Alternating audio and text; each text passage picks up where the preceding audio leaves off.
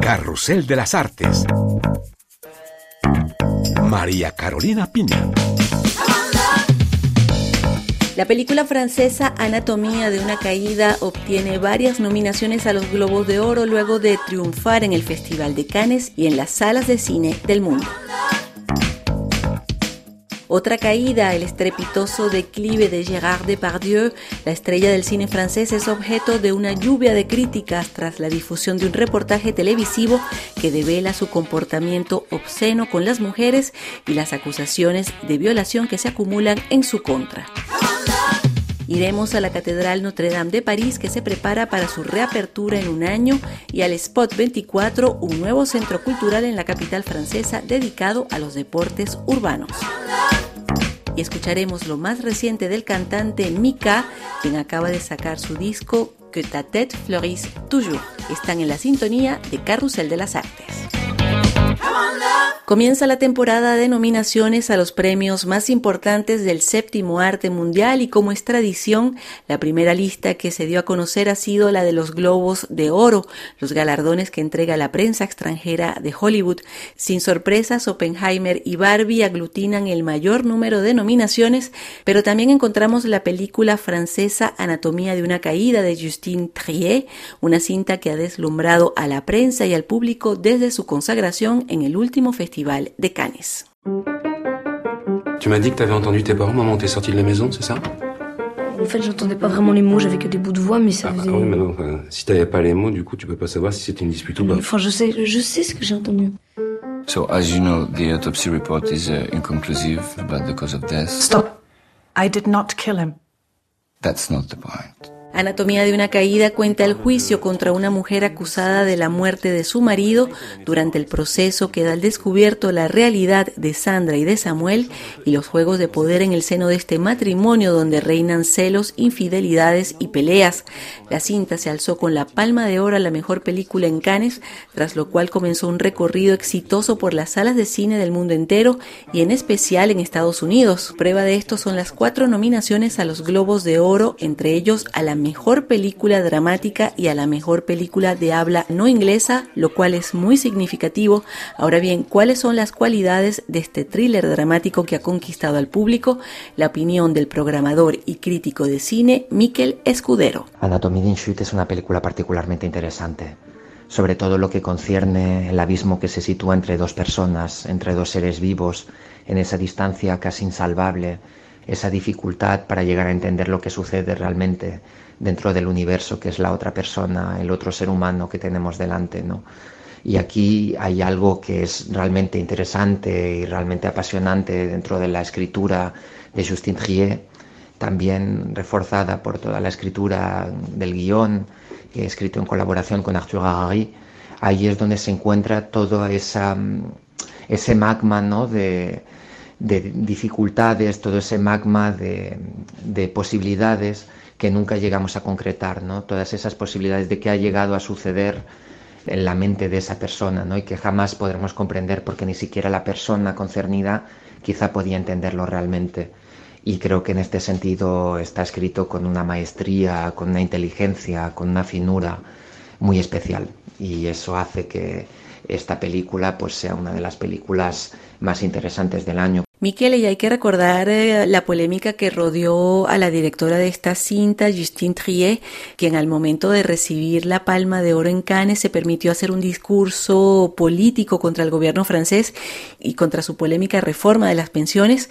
Meses después se decidió que otra película francesa fuera la candidata a los premios Oscar, con lo cual eh, muchos vieron allí una venganza de la Academia Francesa contra Trier. Bajo mi punto de vista, el hecho de que la película no fuera seleccionada por Francia para competir en los Oscar es algo que no trasciende el, el estatuto de anécdota, es algo que se queda ahí porque realmente los premios son una anécdota en el camino de, de una cineasta, de un cineasta, no, no es más que eso pero lo que es triste, lo que realmente me preocupa o me entristece es el hecho de ver que una persona que se expresa, que una cineasta que se expresa también fuera de su película, que tiene el derecho de poderse expresar, pues pueda llegar a ser vilipendiada de esta manera como ha sido por una parte del, del establishment francés. ¿no? Yo creo que eso es lo que es realmente lamentable.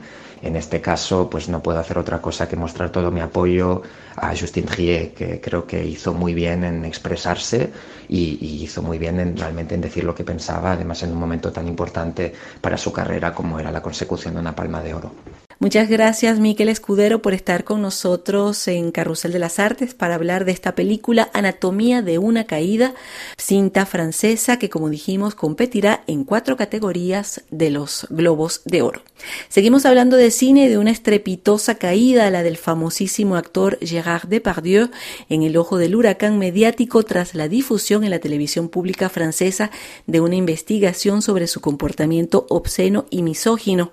Más grave aún, Depardieu Depardieu es objeto desde hace varios años de acusaciones por agresión sexual y violación de 13 mujeres que han hecho declaraciones a la prensa. También ha sido imputado por violación tras la denuncia de dos actrices. Este escándalo vuelve a sacudir los cimientos del cine francés. Muchos testigos aseguran que el comportamiento vulgar y machista de Gérard Depardieu durante los rodajes era de conocimiento de todo el equipo, que hubo indiferencia y un silencio malsano. Hoy muchos se preguntan si el astro del cine podrá seguir trabajando en Francia tras estas acusaciones y detalles sobre su personalidad. Depardieu también se había distinguido hace unos años por mudar su domicilio fiscal para no pagar impuestos en Francia y por solicitar la nacionalidad rusa a su amigo personal Vladimir Putin, que se la concedió en 2014. La emblemática Catedral Notre Dame de París abrirá en un año, en diciembre de 2024, así lo anunció solemnemente el presidente Emmanuel Macron luego de visitar hace unos días el templo que sigue clausurado desde el incendio que destruyó el techo en 2019. Las obras de reconstrucción van viento en popa y apegadas al calendario estricto que impuso el mandatario, cinco años para renovar por completo el techo de madera y la aguja de la catedral sin embargo, las obras han estado empañadas nuevamente por la utilización de plomo, un metal tóxico considerado cancerígeno, mutágeno y causante de saturnismo. Interrogado sobre esto, Macron defendió a sus expertos. Fue una buena decisión se han acatado todas las reglas sanitarias y de arquitectura. Hemos empleado artesanos y artistas venidos de toda Francia, carpinteros, restauradores, grabadores, fabricantes de vitrales. Tener todo esto en Francia es una suerte increíble.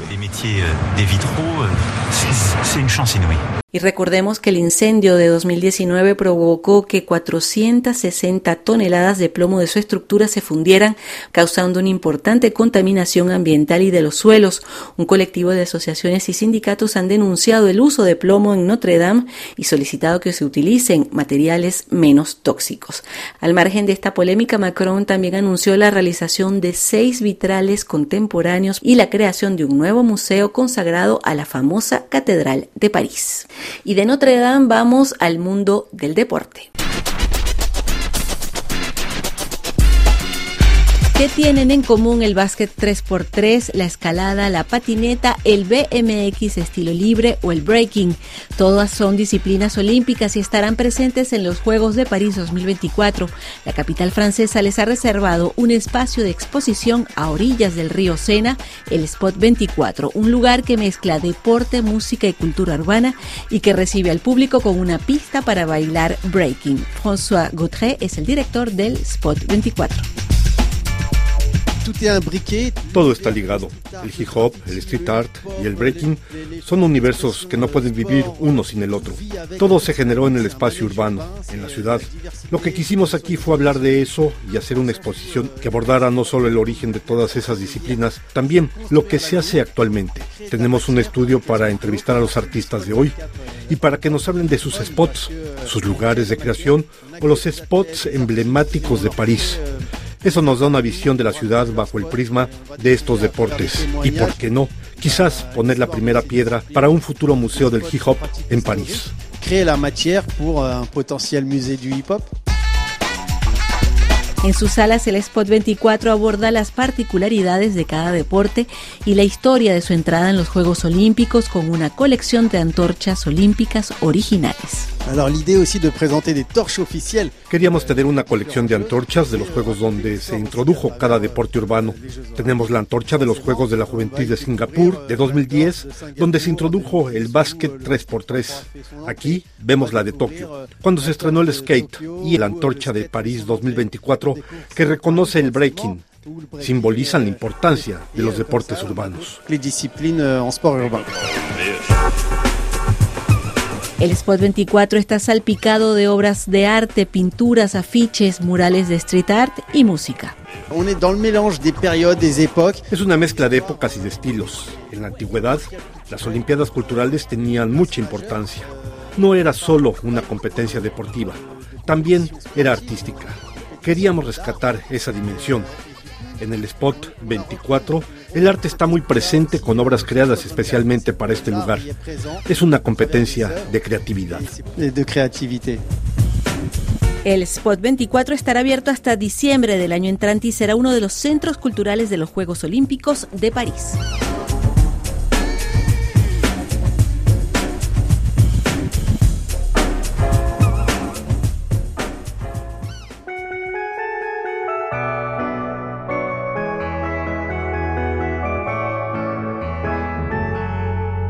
Je suis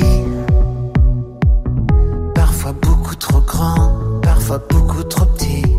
Terminamos este carrusel de las artes ofreciéndoles lo más reciente del cantante británico libanés Mika, que ta tête fleurisse toujours es el título de este álbum, el primero cantado en francés, su lengua materna.